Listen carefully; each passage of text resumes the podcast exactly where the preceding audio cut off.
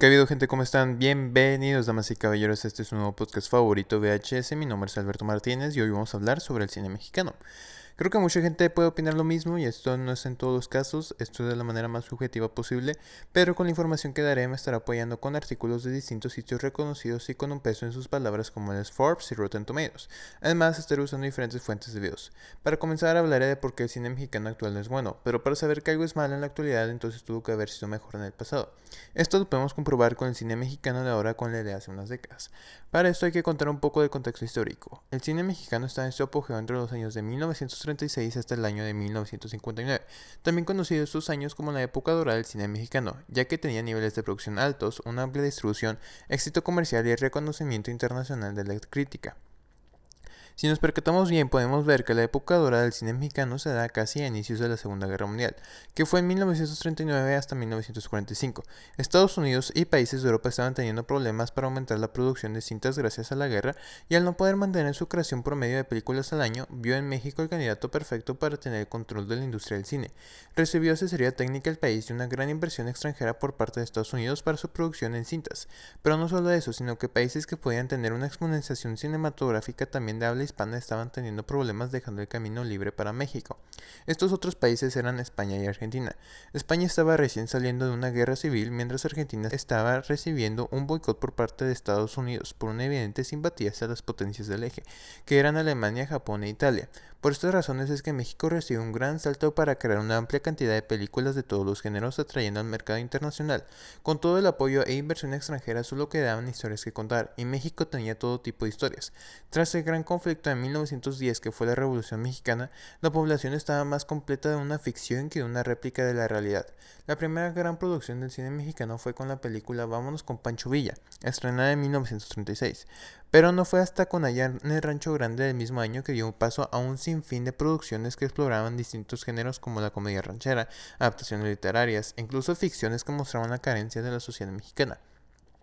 Muy pronto se empieza a manifestar en conjunto de imágenes e historias la forma del imaginario social del mexicano, que fue exportado en las cintas fílmicas hacia el extranjero, dando al mundo el clásico estereotipo del personaje con sombrero y bigote que personificaban actores como Jorge Negrete o Pedro Infante, así como las litografías que enseñaban a los ojos extranjeros el paisaje rural, junto con las costumbres del México de estos años, limitando la creación de diferentes personajes y contextos, dando por consecuente una característica al cine nacional de ese entonces el alto contenido moral.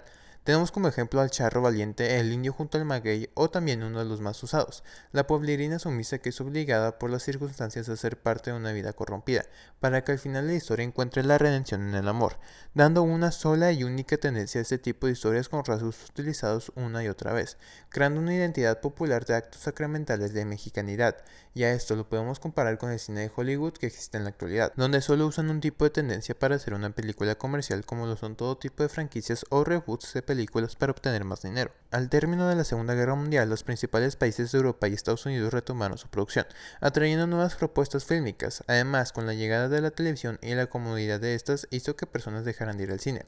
Estados Unidos regresaba sus inversiones al país, así como los recursos técnicos para no quedar atrás en la carrera del entretenimiento.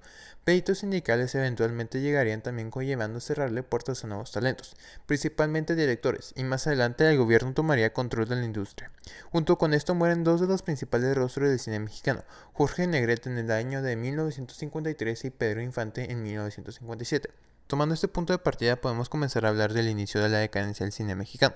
Desde inicios de los 50 las producciones fílmicas del país se continuaban basando en las mismas historias de contadas en el inicio de la época dorada, siendo una fórmula gastada y bastante utilizada que no innovaba nada, mientras que cinematografías de países como la inglesa, francesa y japonesa exploraban distintos proyectos atrayendo un nuevo público.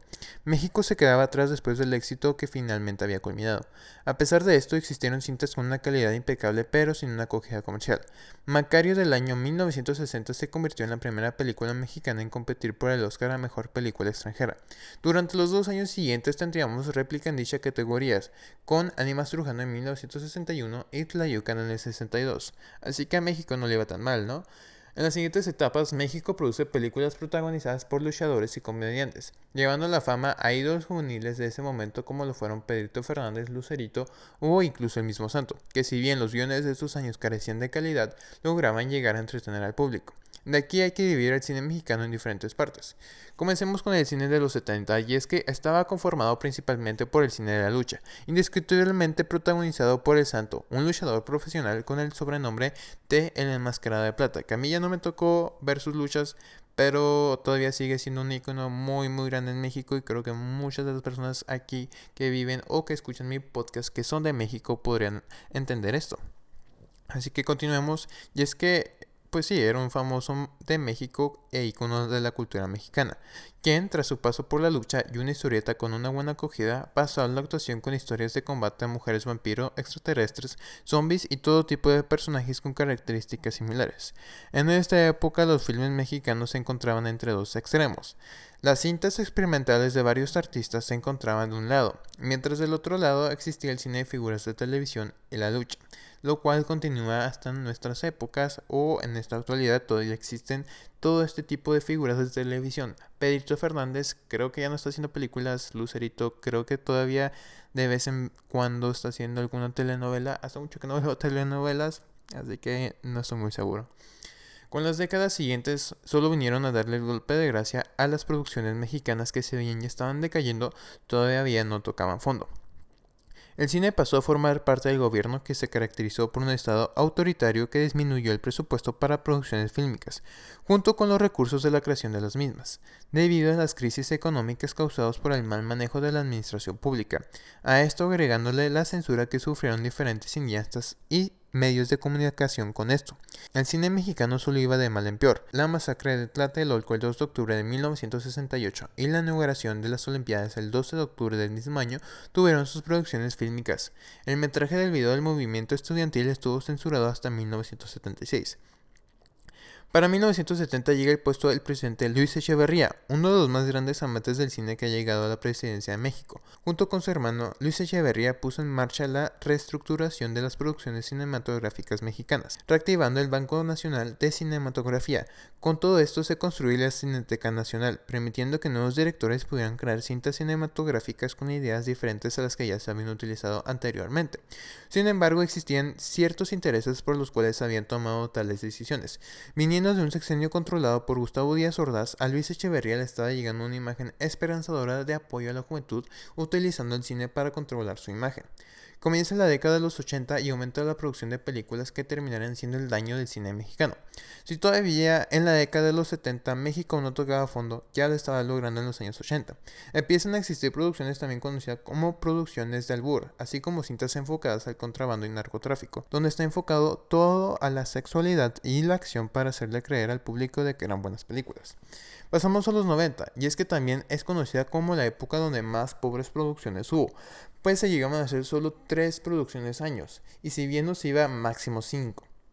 Esto sin encontrar producciones baratas y muy pobres de calidad, también denominadas en esa época como churros. Para 1991 se exhibió en muy pocas salas la primera gran película por parte de uno de los siguientes mejores directores que tendría México en la actualidad.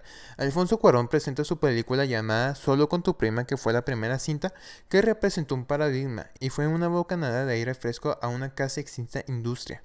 Presentaba a cuadro un nuevo talento del cine nacional, Daniel Jiménez Cacho.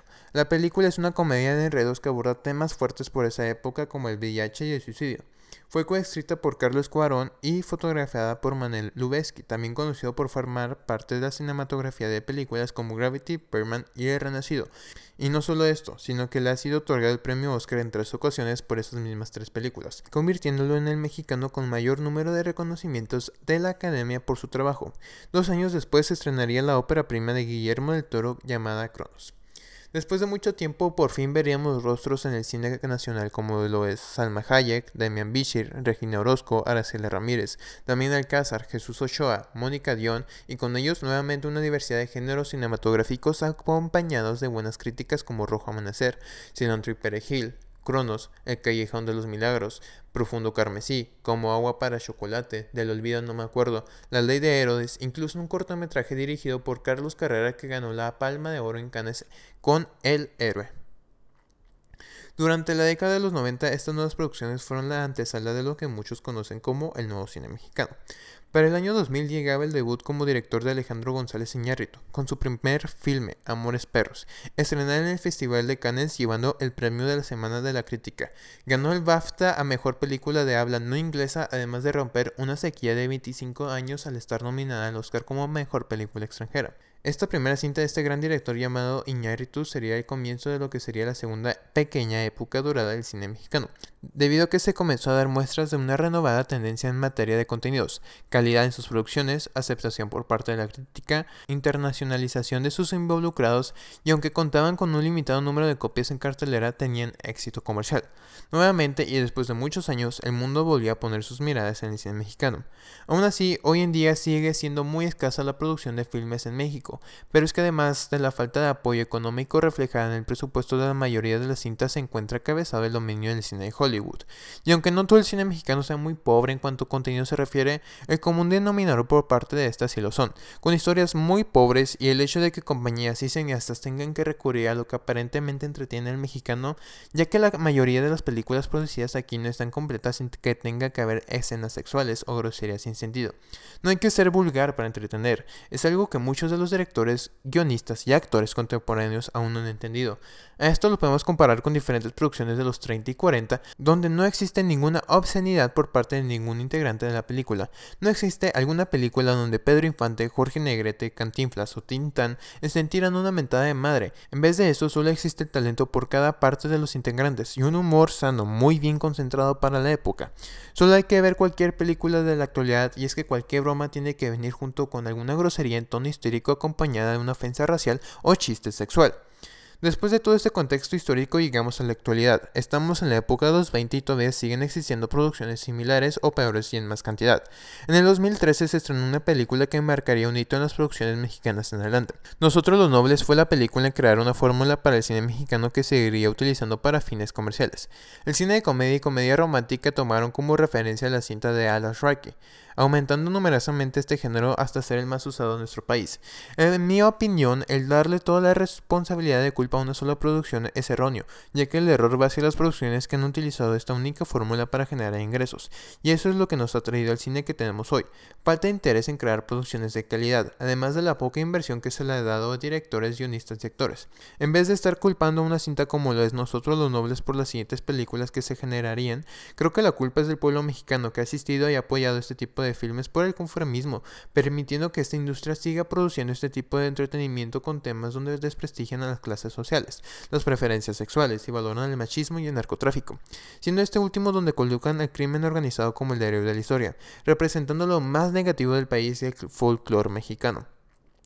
Solo es suficiente con mirar a cualquier lado de la comunidad, le interesa más sobre los chismes, las infidelidades, bromas absurdas y telenovelas para distraer a las masas por el miedo de afrontar la realidad que tenemos como pueblo mexicano, que termina siendo un hecho crudo y que llega a ser atormentoso por falta de esfuerzo. Llegamos a esta última parte de aquí en más, solo vamos a vivir el cine mexicano y diseccionar el por qué es malo. Como primer punto tenemos la falta de carencia de distintos géneros, y es que el problema central es el apoyo de producciones malas y carentes de calidad, producciones dirigidas a una clase media, sobre todo comedias o temas polémicos, para que el morbo acompañe a la gente que está acostumbrada a la programación de la televisión abierta. O lo peor, películas de corte conservador, en donde se sigue creyendo que la gente va a ir al cine para reafirmar sus creencias, dejando de lado que existen diferentes géneros sin explorar en las películas mexicanas como la acción, ciencia ficción, o blockbusters. Y todo esto es por falta de presupuesto. El gobierno mexicano le da a cualquier producción mexicana alrededor de 20 millones de pesos como presupuesto. Aproximadamente sería un millón de dólares, y si a esto lo comparamos con el presupuesto de algunas películas de Estados Unidos es muy bajo. A este tipo de cinta se le conoce como un filme de premisa baja. A continuación están estos ejemplos de Estados Unidos, donde el presupuesto de las películas no superan los 10 millones de dólares.